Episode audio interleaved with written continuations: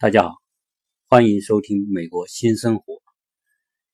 今天跟大家沟通一个非常有趣的话题。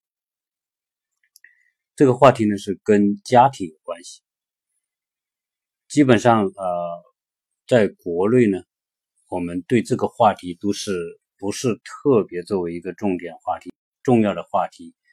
来谈。但是在美国，呃，这个话题是非常有意思，就是为什么？美国男人不敢打老婆，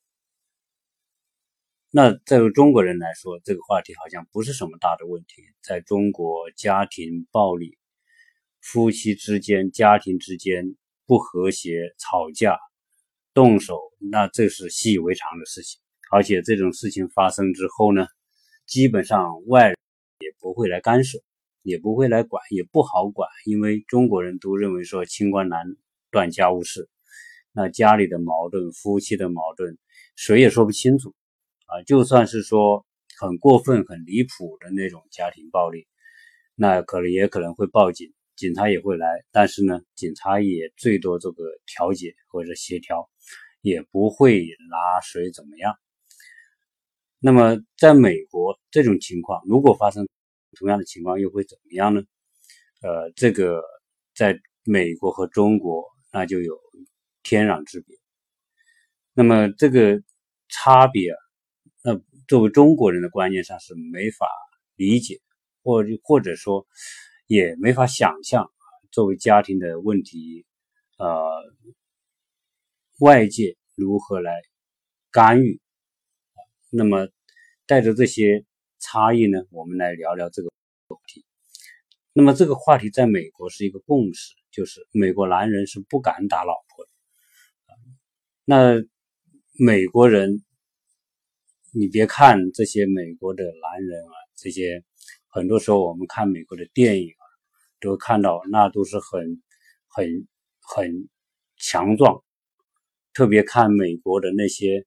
职业摔跤啊，你看到的那些人都是非常生猛，肌肌肉发达，那种长相也要扮得很酷、很狰狞。很让人惧怕那种。那么，在美国，这个这种男人很多。你在街上啊，你在健身房啊，你在超市啊、商场，你看到这些很多男的特别爱健身的，都很强壮一个。那么，就这些男人，那么在家庭问题上，呃，在家庭问题上，美国的法律啊特别有意思，就是说，基本上在家庭里面。那男人是不敢欺负女人啊，这个欺负可以讲到什么呢？就是说，比如说，如果在家庭出现这种，呃，有一方被，特别是女方，如果说被欺负，那么只要他报警，这个后果就会很严重。那么这个严重到什么程度呢？呃，举两个例子，大家就可以知道。这个，这个，在美国出现男人打女人，在家庭里面老公或者打老婆的情况，那有多严重啊？这个有两个例子，当然这个两个例子呢，都是呃说的是华人家庭的情况，那么没有涉及到讲这个美国啊美国人这个这个案例啊。那么为什么会出现？为什么这个案例讲？华两个华人的例子呢？呃，基本上由于中国人观念里面说家庭问题不是大问题，那么争吵甚至动手也都不是外人可以干涉的。那么其中一个例子就是有一对年轻的夫妻，那么男的在这边呢读书读博士后，在一个知名大学读博士后，那么他的老婆呢？就过来探亲来看他，呃，平时呢夫妻俩是感情非常好，大家都觉得他们是属于非常甜蜜的这种夫妻，那么生呃生活很愉快。但是呢，只要是人，他就有分歧。所以呢，有一次呢，他们俩去超市买东西，那么也不知道因为什么情况呢，就发生争执。那么可能这个女的你说了很过激的话，就把这个男的激怒。这个男的一气之下就给这个女的一个耳光。那么扇了一个耳光之后，这个女的也觉得觉得很委屈，很生气，就哭着从超市跑出去。那么一跑出去之后呢，这个男的就在后面追。呃，那么这个这个过程呢，可能是在中国可能都经常看到这种场景，但美国呢，那么这个追的时候呢，那么旁边这个这个美国人。哎，看到这个一个女的在哭，那么一个男的后面追，那么就报警，就打电话。那么一打电话报警，两分钟，两部警车就来了。警车一到，那么首先就把这个男的拦住，然后把这个男的摁住，直接摁到地上。摁到地上之后呢，拿手铐就把他铐住。结果这女的在后面看到了这个男的，呃，自己老公被警察给。摁着呃，铐起来，一下就傻眼了。那不知道这个这个这个怎么出现这个情况，然后就回过头来就就跟警察讲，他说这个这个我们夫妻可能有矛盾，那个那个嗯我们没什么大问题，我们不需要警察介入。那么警察呢，他到了之后，这个打电话的这个人，这个这个这个旁边的这个美国人打电话。而且很认真的跟跟警察讲，他可以来证明，来做证人来证明这个男的是在打了这个女的。好，那么这个事情，这个女的就来跟警察反过来求情，这个时候就清醒了，因为一出现这个情况，那个那不是意气用事的时候，一看警察来了，而且动静真格的，所以这个女的就就在警察面前就求情说，这个我们。没有什么大问题，那个、那个、那个、那个、那个，这个男的不是打我，是我因为我脸上呢落了一个苍蝇，这个女这个落了个蚊子，这个这个我老公呢帮我打这个蚊子啊，但是那个那个警察说那不行，这个有人有第三方报警，而且他们也作证证明你老公是打你的，所以呢我们要把他带走。这个老婆说不行啊，不行啊，那求情。那个警察他说：“如果你今天不让我把你老公带走的话，如果你求情，我就把他放了的话，就意味着我是我是失职，那么我就会有麻烦。所以呢，我今天必须把他带走。好，就警察就把这个男的就押上警车，把他带走。带走之后，这个女的就就慌了。”那么为什么呢？因为带走走之后呢，你还不能马上这个保释，那要关到警局里面，要关一到三天，一到三天之后，那么再根据情况是不是允许保释。那最后这个三天之后，那么这个警察通知这个女方说，哎，你家庭可，你这个男人可以保释。结果呢，保释又要交钱，这个这个美国保释是要交保释金，那么大家要交五千美元，然后再把这个男的保释出来。那么这个这个这个中国人就觉得这个好委屈，但是你委屈没办法，为什么？因为一旦他进入这个法律的流程，有人报警，而且他到现场，那么有人作证。这个就进入法律流程，那么警察一旦介入，这个不是说你求情就可以撤销这个东西，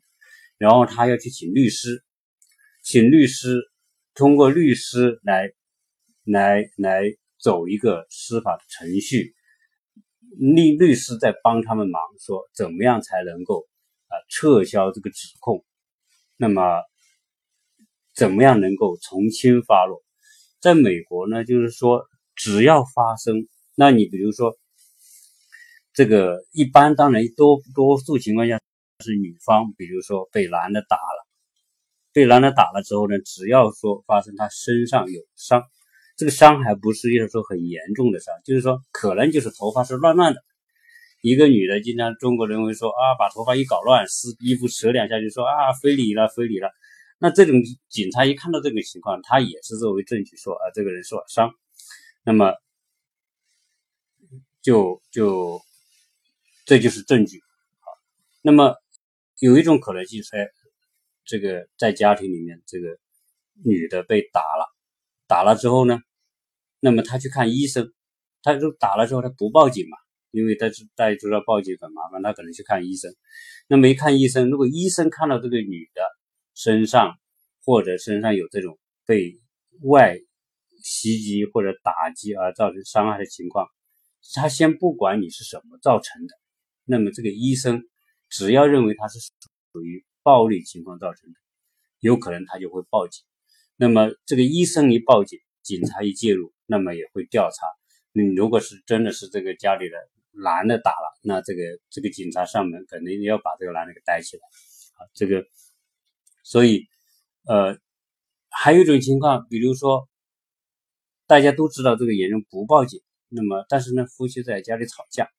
那么这个夫妻在家吵架的这个邻居可能听到啊，比如说这个声很大，或者是出现这个这个很哭的声音呐、闹的声音呐，那么邻居觉得不对劲的情况之下，他可能就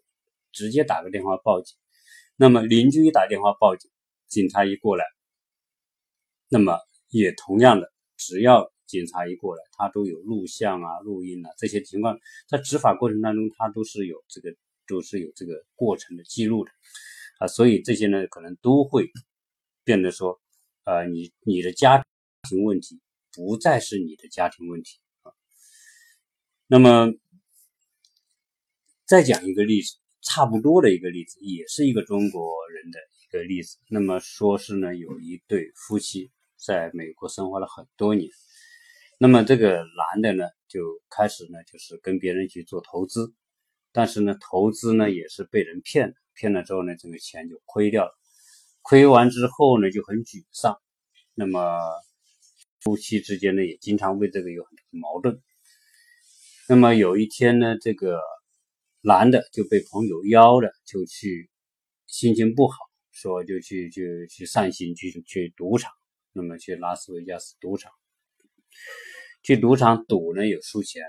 那么回呃。玩了，半夜呢，跟朋友一起吃宵夜、喝酒。喝完酒之后呢，回到家，这个老婆一看，就就就知道怎么回事，就又跟他他吵。那么这个男的呢，可能也实在吵烦了，那么也就动手打了这个女的一个巴掌。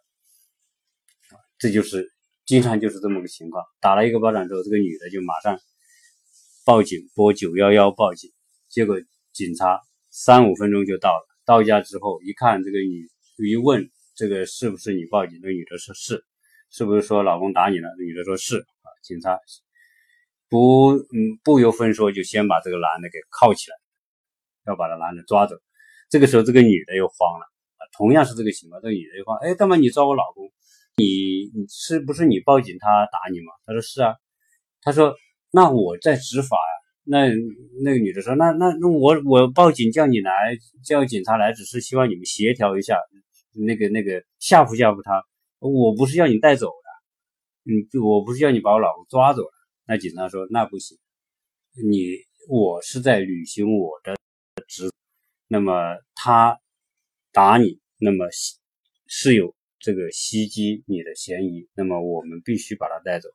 那么这样一来啊，这个这个。”男的又被带走，被带走，结果这个女的第二天又去找律师，又去通过律师去找法官，那么来来求情，来希望说把这个男的放出来啊，这个东西变成是很麻烦的一个过程。那么一旦在美国家庭出现说男的打了老婆的情况，而且一旦被警察逮着，那么递交到法院，递到了法庭，那么。就会出现两种情况，一种情况就是你不能保释，那么你要等到这个这个这个法院，那么法庭认为你可以符合保释条件，那么才让你出去。但是呢，就算让你出去了，这个法庭呢？仍然会要给你进行严格的限制，什么限制呢？就是说，觉得你这个人有危险，那么既然你是有危险，对家庭成员有危险，那么他就要发布一个保护令，就对被害一方的保护那么当然，比如说是女的被害了，呃，但当然大部分情况下我们是这么假设了。当然，实际上在很多情况下也有说女的打男的。那如果被证实是是，嗯，男的被女的打了，实际上如果男的报警，实际上警察来一样也可以抓这个女的。那不是说只只抓男的不抓女的，那就看谁是这个施暴的一方嘛，袭击的一方。好，那么。这个保护令呢分两种情况，一种情况就是有条件保护，那比如说你抓了，那么最后呢你也保释，保释出来呢有条件保护，就是说你可以回家，回到你的住处，但是呢，如果回去之后你耿耿于怀，然后呢在口头上又对老婆发出威胁，啊，说你你怎么敢敢敢报警？那我我我。动物信不信我？我怎么怎么你的？就如果只要再说这种威胁的话，那么这个女的只要再打一个报警电话，那么这个男的又会马上被警察抓走，又会再次被逮捕。那么逮捕之后，第二次被逮捕之后就不得保释，那就是说你你保释的可能都没有，那只能关到监狱里面，然后等到法庭的判决。那么第二种情况呢，就是无条件保护令。那么无条件保护令呢，这个时候你就，嗯，根据情况程度来说，那么如果这个法官认为他应该实行无条件保护，第一就意味着你不能再回你自己的家，不能再回你自己的家，同时呢，呃，你能你还不能够去找这个女的，你不仅你不能够找这个女的。甚至可能这个法官会限定说，你不能离你快，你不能够这个走进离你的房子三百米范围内。比如说你这个房子是一个中心点，那么你在任何地方你不能靠近你的房子三百米。如果一旦靠近就是违法，那么警察又可以又可以逮你，把你抓起来。所以美国的这种这种保护是，你那你又说这个这个三百米谁来界定谁来看护呢？这个这个，比如说只要这个女的她觉得这个男的还是有危险，只要他在她面前出现，因为她她也会收到法院的给他的这个保护令，那么只要觉得这个男的在她身边出现，对她有危险，他只要一打电话，警察立刻出现。这个美国警察这个动作是非常快的啊。那么，那么不仅说你不能够在这个这个靠近这个房子，而且呢，你还不能够打电话，你也不能发信息，你也不能给他发邮件，就是任何是接触都不允许。而且这种这种无条件保护可能是可能一个月，可能有两个月，也可能一年，这个法官根据情况来定。那么。就算，那你可能说，哎，我我我我我后悔了。比如男的说，哎呀，我觉得我打老婆后悔，那么我想跟老婆来求情，现在又不让我联系，那我找个找个我老婆的朋友啊，可能也认识自己，也认识了，那找个人来求情，找个人传个话，就是说，啊，我给你后悔了，我是怎么怎么保证以后怎么怎么传话，如果如果被。法官知道，那么如果这个这个任何形式第三方传话也是属于不允许的，这个是属于非常严格的。曾经有一个故事也是讲这个，这个有一个一对香港的夫妻在，就属于这种情况。因为这个这个香这个男的呢是，呃是一个黑社会背景的人，就我们说的那种什么黑社会的那种头子。然后呢，他老婆他跟他老婆在美国。那么也是由于这个家庭关系感情不和，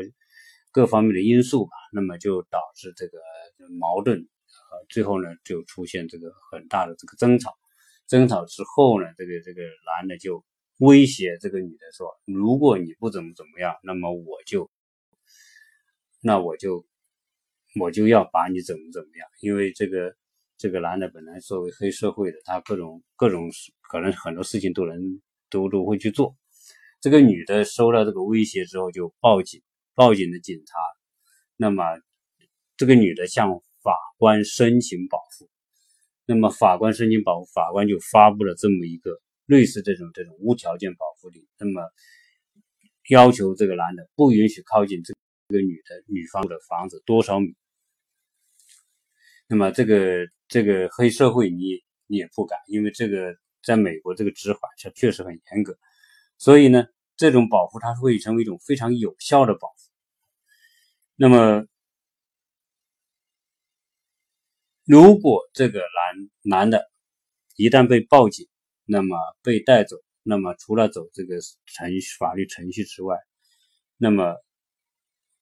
最后有可能说啊，通过程序也保释了，那么最后呢，大家这个这个法官呢也解除了这个保护，那么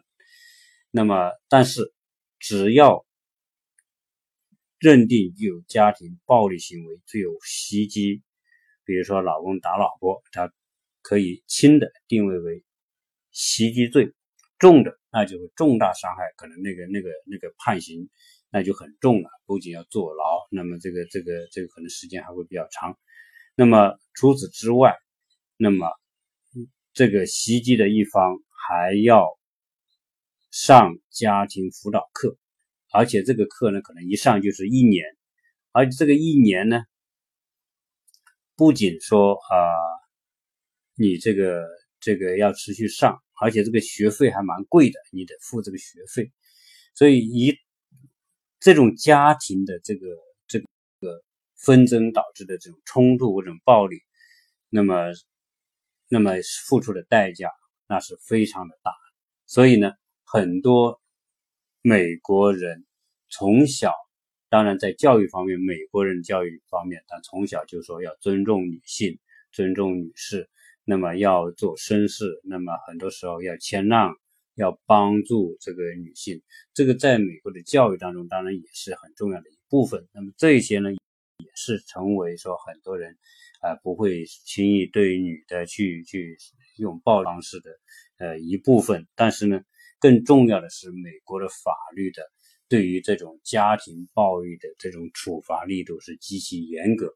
说白了，就是说你在家庭出现男的打老婆的情况，这个这个罪的这个程度，那比一般的罪都要重。作为法官来说，他在量刑的他都会对这个对这种情况都会很重的这个这个这种处罚，所以。一旦因为家庭纠纷被判有罪，哪怕是缓刑，你比如说被判有罪入狱一年，然后呢，缓缓刑一年，那么就算你缓刑，但是只要被判有罪，就意味着在你的个人档案上就会有记录。那么个人档案上一旦有记录，可能你的男的前途、事业可能就基本上就完蛋。为什么呢？因为一旦留有这个犯罪记录的案底，那么你去找个工作那是很难的啊！因为什么？因为比如说我是用人单位，我要用用你这个人，那我首先就是查你的涉案号，那再查你的这个个人诚信记录，查你的这个犯罪记录。他一输进去，这个记录是是公开的啊，这个谁都能查得到的。那么，比如一查啊，你就有曾经有这个因为家庭暴力被判有罪，那么没有人会愿意找你聘用你的，的工作那可能是一般的工作你就没法做了，特别是说你说啊这种政府部门的工作，你绝对是没有机会。那么当老师教育这个也是没有机会的，很很多啊属于这种很正规的，包括大企业，那么他们都不会聘。那最多你可能找一些对这些没有要求的那种那种工作，那也没什么好工作可找。假如说是因为这种情况，那么如果一个人正在申请美国移民或者正在啊申请美国绿卡，那么如果发生这种情况，那么你的美国公民身份或者绿卡，那基本上是没没有希望的，那么这个是被拒绝的。如果是被判有罪，那么你离开美国，如果你是一个绿卡持有者，你离开美国之后，你想再一次进入美国，基本上都没有可能，那么都会被拒绝入境。所以在在这个在这个美国呢，这个虽然是说我们中国人认为说一个很普通的一个一个家庭问题，在美国可不是家庭问题，它是严重的法律的一个概念。那么这个是有人来管的，所以在美国基本上你看不到这种。呃，夫妻这吵架吵到什么程度？只要出现这个情况，警察一定介入，法院一定这个法官一定介入。那么，呃，所以在这方面呢，我我我想呢，这是一个社会社会管理的治理的一个一个观念上的差别。因为作为美国的法律，对弱势群体、对妇女啊儿童的保护。那是确确实实是做到位的，而不是仅仅是说做做宣传。那么它的执法的力度都能够保证这些被害的一方是是能够啊得到有效的保护。这个当然这也是这个美国这么多年的法律它所形成的一种体系来带来的。这个当然跟这个呃我们都知道说美国。这不允许打小孩，这个也是一样的，因为他如果大人打小孩，他也划入家庭暴力，那个、那个、那个也是很、那个也是很认真的啊。一旦出现大人打小孩，那个法律也是很严格的，警察也会介入，甚至会把小孩领走，这些情况都都是非常有的。那么曾经曾经出现一个很悲剧的情况，就是说，呃，这个这个呃，因为这个。不懂语言，这个中国移民在这边不懂语言，那么学校呢就，呃，就就就反馈到说这个家长对小孩的管理不力。那么曾经有一个这样的案例，警察就上门找这个人，结果这个人呢他不听不懂，那么正好在屋房子上修屋顶上修修东西，正好手里拿了一把刀，一把这个有危险的工具。结果呢警察一来，他下来下来，他这刀呢他就。他就没有放下，那么手里抓的那把刀，那个警察跟他讲什么，他听不懂，他就急急呢，他就想用手来，想用这个手舞足蹈，这个这个肢体语言来回应，但是手上又挥舞着那把刀，警察呢也不知道他说什么，一看就觉得你在警察面前拿着刀舞来舞去，那是一种警察是是觉得是种危险，那警察就实际上他掏出枪对着他，但是这个人还是不懂，最后呢。这这个警察叫他把这个这个刀放下，他他也不懂啊，也听不懂警察的，最后还拿着这个刀在手上挥舞了，结果最后警察一枪就把这个人打死，啊，这个这个情况都都是在这种悲剧都发生过啊。那么还有呢，就是说也有曾经有人说，你比如说在美国这个这个呃这个离婚。如果出现这种情况，比如说男人打女的，那么这个女的提出离婚，这个是法院一定是支持她的。而且在美国的法律里面，就是说任何情况下离婚，家庭财产这个各分一半。所以呢，就会经常看到曾经这个这个啊有一个著名的这个拳击选选手，所以也是也是拳击冠军。啊，曾经也是非常啊战绩非常好的一个一个拳手，结果呢就找了一个韩国的女的，那么这个韩国女的呢也是属于呢特别有经济，她可能就想通过这种方式来来获得财富，结果跟这个人就勾搭上，最后呢也跟他谈恋爱，最后跟他结婚，那么结婚之后，后来呢就是这个这个也是出于大家和啊什么原因，最后就。就提出离婚，那么最后这个法官判他离婚。这个